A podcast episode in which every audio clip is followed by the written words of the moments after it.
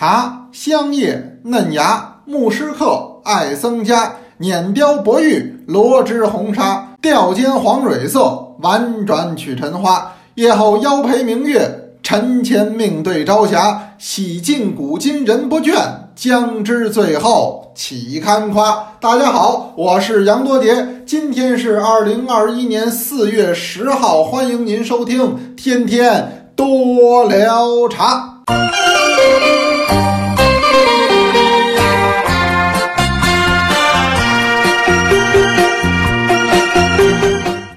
刚才我给您念叨的这一首啊，是特别另样了。为什么呢？形式很不同。咱们天天读茶诗，不是五言的，就是七言的，个别一点的是六言的。但这首不一样，这首呢，实际啊，它是个特别的形式。嗯，那么一字并七字诗，就是第一行一个字儿，二一行呢两个都是俩字儿，三一行两个都是仨字儿，四一行两个都是四字儿，是这么下来的。都传说这首诗是大诗人元稹写的，实际我上课呀给您讲过，不是我人人讲专门有一堂课，哎讲这个事儿，不是元稹写的，这是以讹传讹，但是不影响大伙儿觉得这首诗的妙用啊，诗还是很好的。今天呢就给您背这么一首特别的诗，那么为什么背这一首呢？可了不得了，今天是四月十号，今儿是咱们天天多聊茶开播。第一百天，人家小孩儿还得过个百天呢，是吧？咱们天天多聊茶作为一个新栏目，那么从成立到今天为止是整整一百天。这一百天我们播了一百期，天天都不停。诸位呢，您也听了一百天，您每天都打卡，您每天都陪着我，所以我说今天呀，真特别。哎，首先对大家表示感谢，您对于我们长久以来的这个支持，没有您的支持，天天多聊茶呀办不了这么好；没有您的参与，咱们天天多聊茶也办不了这么热闹。所以今儿啊很特别，我必须得先放一个我特别爱听的这个欢快的歌曲。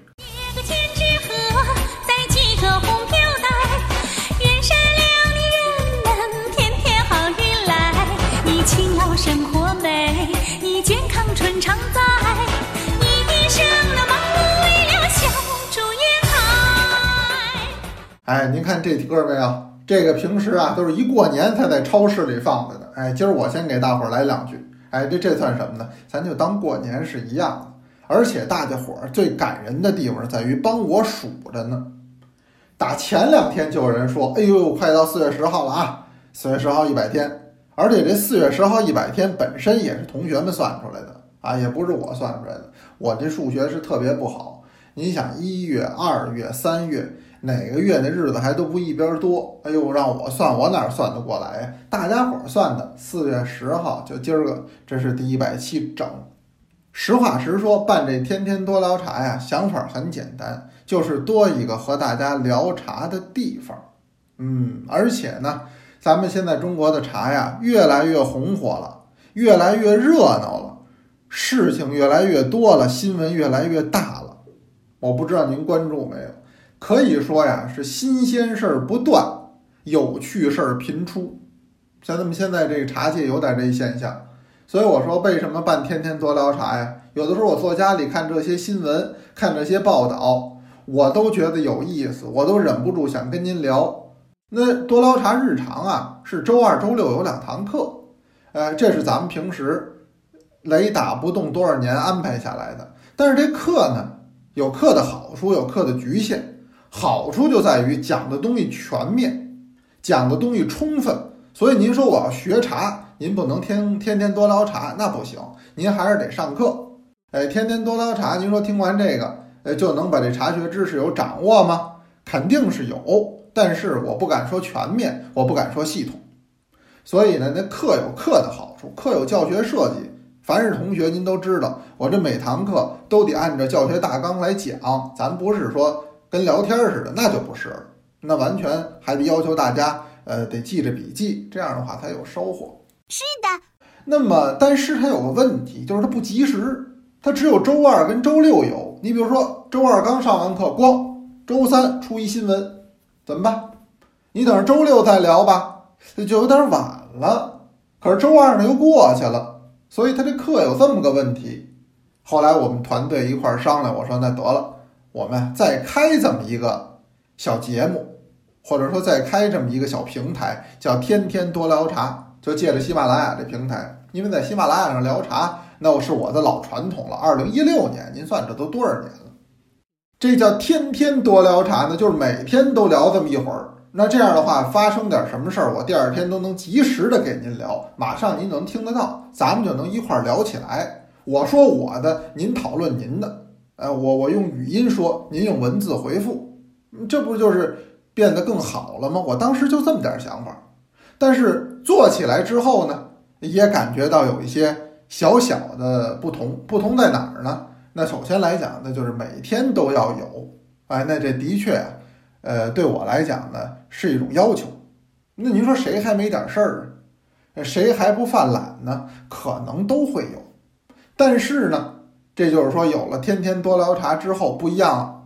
那每天我就要更注意的收集与其相关的内容。平时有的时候啊，这新闻我也是带看不看啊，这个数据啊，也不能说看的那么仔细。但是现在不一样了，我可以说呢，每一天。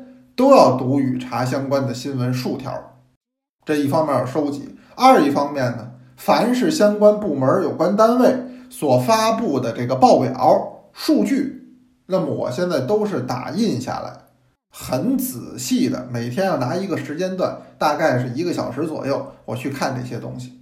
这其中我又看出了更多的内容，所以同学们老说：“哎呀，感谢杨老师给我们提供这么一平台啊，咱这都是相互的。”我也感谢您有了这么一个地儿，您老督促着我。您那种督促是什么呢？以鼓励的形式。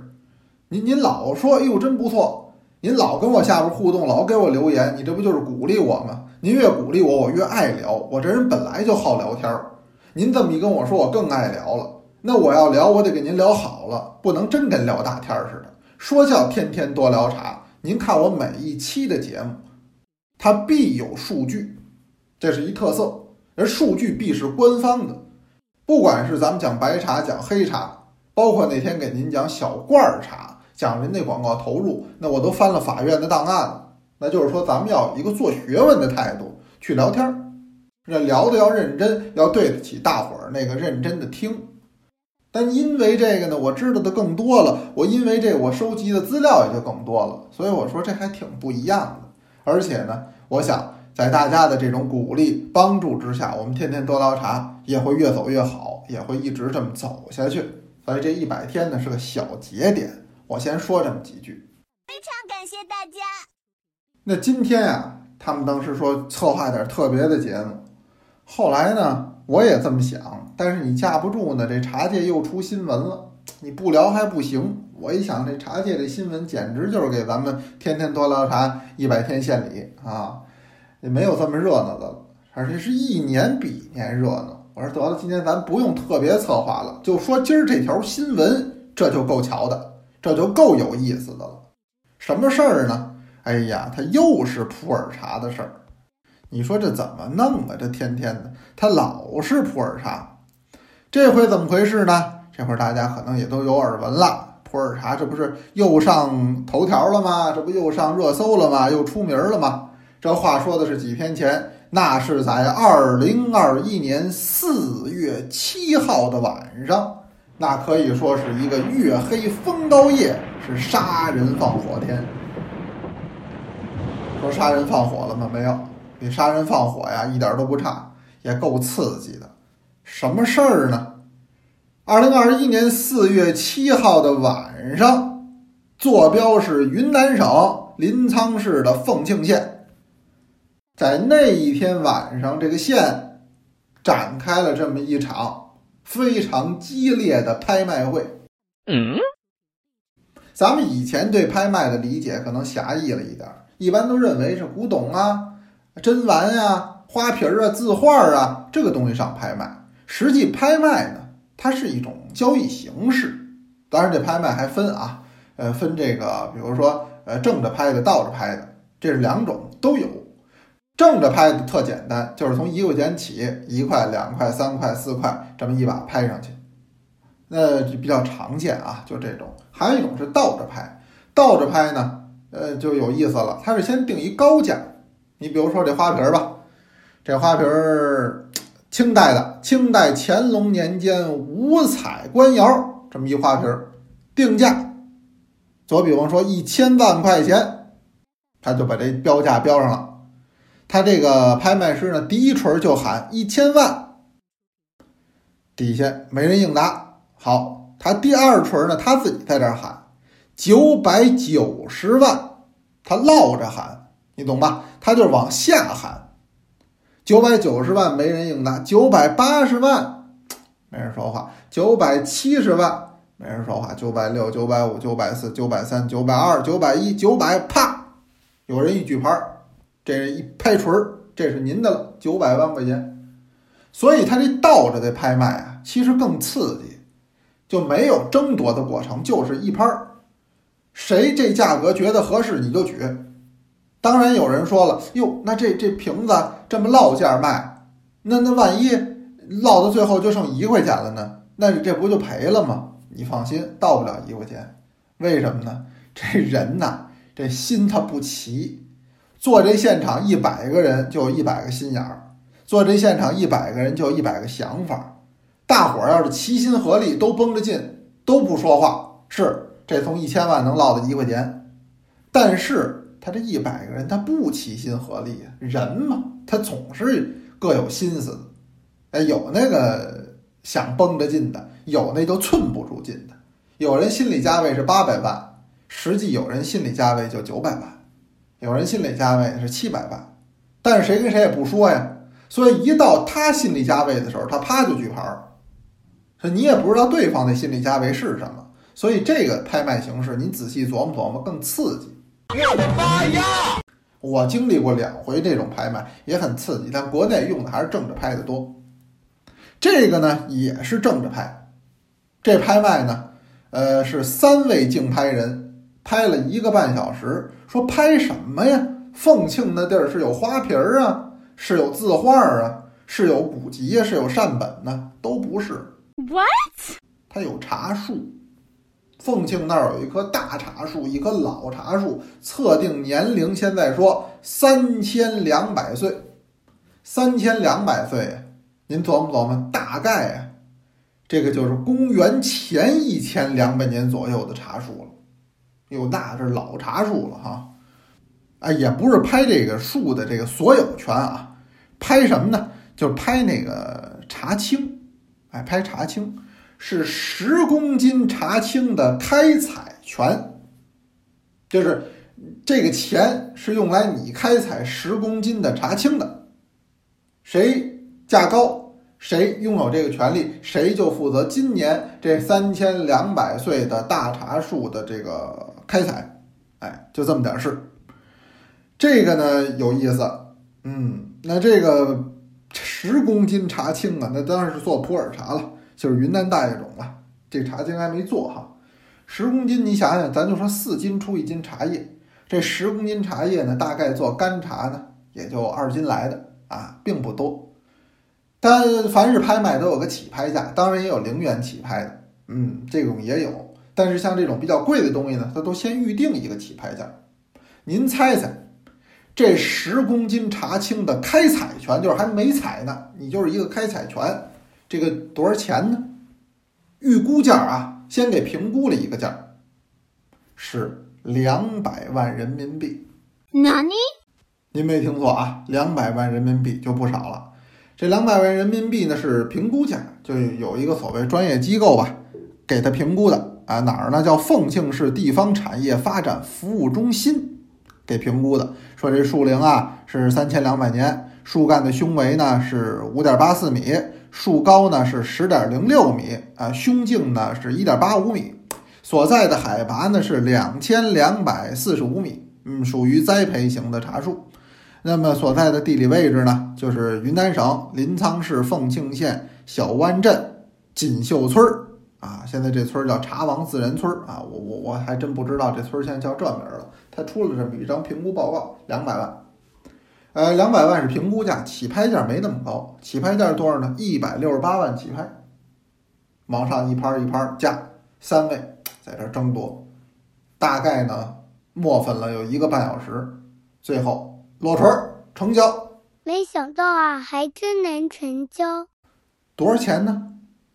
最终成交的价格是一千零六十八万元人民币，十公斤茶青采摘权，怎么样？是不是还是挺刺激的？是挺刺激的。我根本就没看啊，因为这是一个那个也在阿里平台做的那种网络拍卖。哎，他们说呢，围观的人数还不少。啊，我也不懂啊，反正就是取是也是那种人气啊，围观呢，反正是不少。嗯，据说呢是前后举了四十九拍儿，因为我老拿那个传统拍卖，有的时候我去参加看，啊，都是那种举拍式的，我就还这么说，他们人家说叫竞拍次数，哎，四十九次，但都是电子的，电脑进行的。嗯，那么这个钱您说多不多呢？我说可是不少，哎，可是不少。说这钱最后怎么办呢？据说啊，这个拍卖净得将纳入有一个叫茶尊基金的专户，用于日常管护和培养开发这个茶树。嗯，是这么个意思。哎呀，我个人感觉呀，这个玩意儿要是十公斤就拍出上千万去，可真是不便宜。当然了，这里边就分怎么说。那既然现在这个不在物价局的管控范围之内，我又得说这问题，这咱们只能说聊会儿，哎，没有批评人家的权利，是吧？人家愿意怎么办怎么办，人家有一种运作，这就是一种炒作吧。也有人说了，哎，杨老师，这个事儿啊，你别当真，这个就是一种宣传手段，是通过这个进行宣传，当然是可以了，而且这些年这个手段也是司空见惯了。呃，也很常见，只能说没有最高，只有更高，是吧？前些年这不是也老拍卖吗？也动不动就拍个大几百万的也有，所以现在听这新闻呢，也不觉得特别的新奇。当然价格是又高了啊，那你十公斤拍上千万，一公斤呢，那您想想就有一百多万呢，是吧？呃，您十公斤做两公斤多的干茶，您算算。您数学比我好，这茶叶得值多少钱？哎呦，这就不好说了。嗯，那我只是想说呀，我能理解现在有一些茶区利用这种形式呢来做一些宣传啊，好像在宣传自己的茶区，在宣传自己的茶叶。但是这玩意儿啊，它有度。要我觉得万事都有度。您说把这个茶叶。做一些拍卖，在一些网络的平台、更开放的平台上，让全国人民都看得到，让大家知道我们山沟沟里还有这样的宝贝，还有这样神奇的一片叶子。我说这个也没有什么不好的，这是一种手段，也是现代的农业积极融入这个社会的表现，可以的。但是是不是有度啊？咱不是穷怕了吗？像这样，这属于高价了吧？我起码在我这收入理解，我觉得这属于高价，而且价格相当高了。那么这样的一种标榜，那你是在标榜一些什么呢？你在宣传一些什么样的价值观念呢？我想这个就是有问题的。当然，你说这位出名儿，为了让全国人民知道我们，哎，我们要把这个宣传出去，可以，你也达到这目的了。你比如说，现在咱们天天多捞茶也聊了一期。那你就知道了，哎呦，还在凤庆有这么一个三千两百年的大茶树呢，啊，这这个树倒是挺壮观的啊，是不是三千两百年？他咱也没找着它户口本儿，这不也是大家伙儿推测的吗？但肯定是挺老的，这树肯定是挺老的，哎，让大伙儿更多的知道这个也好，也没什么。但是呢，我是这么想哈，咱们都说出名儿，实际出名儿在今天网络这个时代就不难，难吗？不难。举最简单的例子，你想出名那很简单呀，是吧？您您假设啊，哪位特别想出名，什么经纪公司都找了，这包装不好，出不了名儿。简单了，太简单了。您呢？您来一个一丝不挂，哎，您来一丝不挂，您站在北京长安街上，您不用多了，您打东单跑到王府井一站地，您那就可以叫一战成名。哎，怎么的？您明儿就上微博热搜是吧？某青年男子是吧？北京王府井裸奔，你这不很简单吗？这马上上热搜了，你各个平台都有你，你这就有名了。是吧？你不就为这个吗？你希望别人知道你？什么叫名啊？名就是有名气，人家知道你的意思，对不对？那你按我这手段办，你马上就算有名儿，这能行吗？这不行，不行，不可以。为什么呀？因为这个名啊，它分两种，它就分美名和恶名。咱们每一个人要追求的是美名，而不是恶名。对，您出这恶名有什么好的？对不对？您要说这历史上的名人也是如是，有的是美名传，有的是恶名传，那不一样。我举一个最简单的例子，您说秦桧儿跟秦琼都有名儿，那能一样吗？他不一样。秦琼、秦叔宝那是山东好汉，是吧？孝母赛专诸，交友似孟尝，那么又够仁，又够义，又够忠，又够孝。那要不然他怎么成门神爷？他怎么贴门上了呢？那秦桧儿那不灵了，秦桧儿是奸臣呐，构陷忠良啊。那他们俩都有名儿，他们俩都姓秦，能一样吗？他不一样，绝对不一样。您再给您举例子，西门庆，对吧？西门庆能跟西门子一样吗？当然，我这比喻不见得很恰当的啊，我说的是这意思。那西门子人家大企业呀，名牌啊。是吧？西门庆呢，差点意思。那您说西门庆有名没名啊？有名啊，全中国人民没有不知道西门庆的。您再比如说和珅，是吧？和珅能跟何炅一样吗？你说我这例子都怎么想出来的啊？呃，和珅的大奸臣呢，何炅人家知名演员呀，人家是主持人呢，他不一样。这都是有名的吧？那名儿跟名儿它不一样。我说咱们想作为一款中国名茶。这是我个人研究的一个领域，呃，我前两年出本书叫《中国名茶谱》，这书在大家的支持下，就跟天天多捞茶一样茁壮成长。这书啊还再版了，啊，又印了五千册。谢谢大家。那么这《中国名茶谱》，它也是一样，它讲有名的茶，这个名实际呀，它有美名有恶名。您要想做名茶，您得做那个美名的那个名。您不能说，哎，知道了，有名了这茶，有什么名儿呢？好名坏名啊？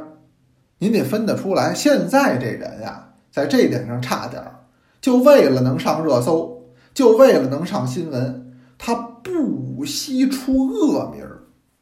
那您比如说，现在咱们这凤庆这茶叶报道，肯定有很多媒体去报道它，包括这个自媒体、传统媒体，各个平台都有。咱扪心自问。报道你们的时候是当好事儿报道啊，是当坏事儿报道啊，是当奇事报道啊，是当乐事儿报道啊。你不要到最后人家看你都成为一个笑话，我说这个就没有意思了。我想现在可能大部分的人瞧他们这个一千多万的拍卖就有这特点。现在瞧他们这种拍卖呢，和街边上看耍猴的、海洋馆看海豚表演，这基本都在一个心态上。所以今天呀。这个新闻啊又爆出来了，我说我还是安排在天天多聊茶里边来说，哎，因为这是咱们天天多聊茶立足之本，叫关注中国茶界热点事件，盘点中国茶界热点新闻。今儿是百天儿，咱还得践行着这句话哈，这叫什么呢？这叫不忘初心，咱还得一直这么着，给您每天踏踏实实的聊，您说对不对？最后我留个互动话题吧，您关于这一次。高额的拍卖，这一次普洱茶的新闻，您这一千多万十公斤茶青采摘权这件事儿，您有什么看法？您打卡留言在下边，您觉得是可取啊，还是不可取？咱们每个人啊说自己的观点，我觉得就可以了。那可取，您说说您的道理；您说不可取，您也说说您的道理，好不好？来留言哦。好，今天是咱们这一百天特别节目。呃，那么到最后这读茶诗，咱们也特别一点儿，给您请一位这个特别的来宾。嗯，哪一位呢？我今儿给您请出的是我们多聊茶助教丽丽，哎，这是个知名人物喽。哎，由她给大家读上一首茶诗，也算是我们多聊茶全体工作人员向咱们诸位同学表示致敬。同学们好，我是助教丽丽。今天要给大家诵读的这首茶诗是一字至七字诗《茶》。茶，香叶嫩芽，无丝客爱生家。碾雕白玉落紫红纱。雕剪黄蕊色，婉转曲成花。叶后腰佩明月，层前多对朝霞。洗尽古今人不倦，将子最后岂堪夸。到最后还是得说啊，同学们，您也随时给我们把您读茶诗的内容投稿。那我今天先聊这么多，今儿咱叫百天快乐哈，有问也有答，天天多聊茶，咱们明天接着聊。一百零一天也要接着聊哦。